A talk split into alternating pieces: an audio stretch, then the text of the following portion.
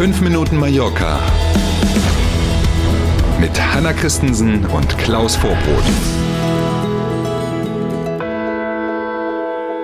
Einen schönen Mittwochmorgen wünschen wir. Der 9. Februar ist heute. Schön, dass Sie dabei sind. Hallo. Schönen guten Morgen.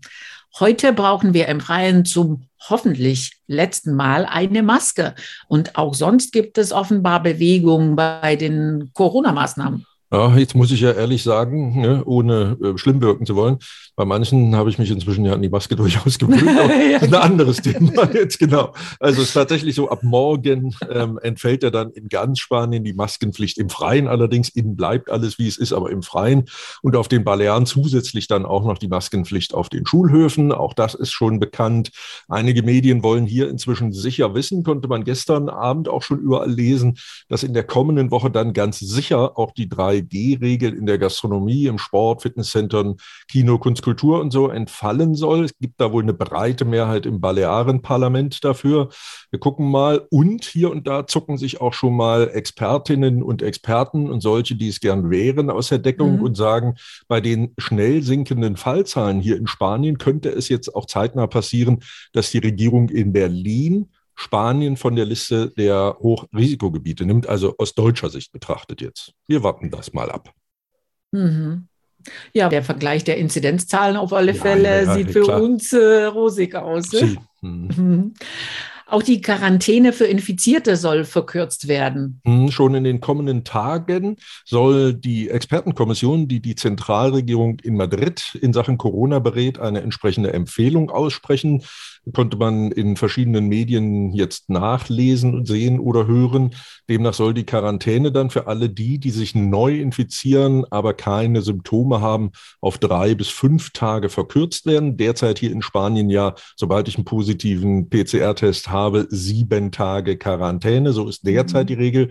Das soll eben auf drei bis fünf Tage verkürzt werden. Zum einen, weil es eben so viele Menschen gibt, die sich zwar anstecken, aber keine Symptome haben, trotzdem aber dann eine Woche aus dem Rennen sind, wenn man das so sagen wollen würde. Ähm, und das führt natürlich dazu, dass in ganz vielen Firmen, in der Verwaltung und überall, das kennen wir aus Deutschland ja auch, diese Diskussion, einfach Mitarbeiterinnen und Mitarbeiter fehlen, die zu Hause sitzen, ja. in Anführungszeichen nicht krank sind, aber einen positiven Test haben. Ne? Hm.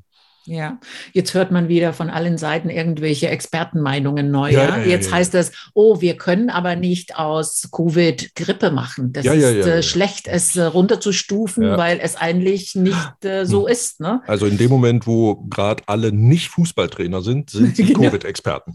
Genau, jetzt plötzlich, ja genau. In Valdemossa öffnet die Kartause mit dem Chopin-Museum nach der Winterpause heute wieder.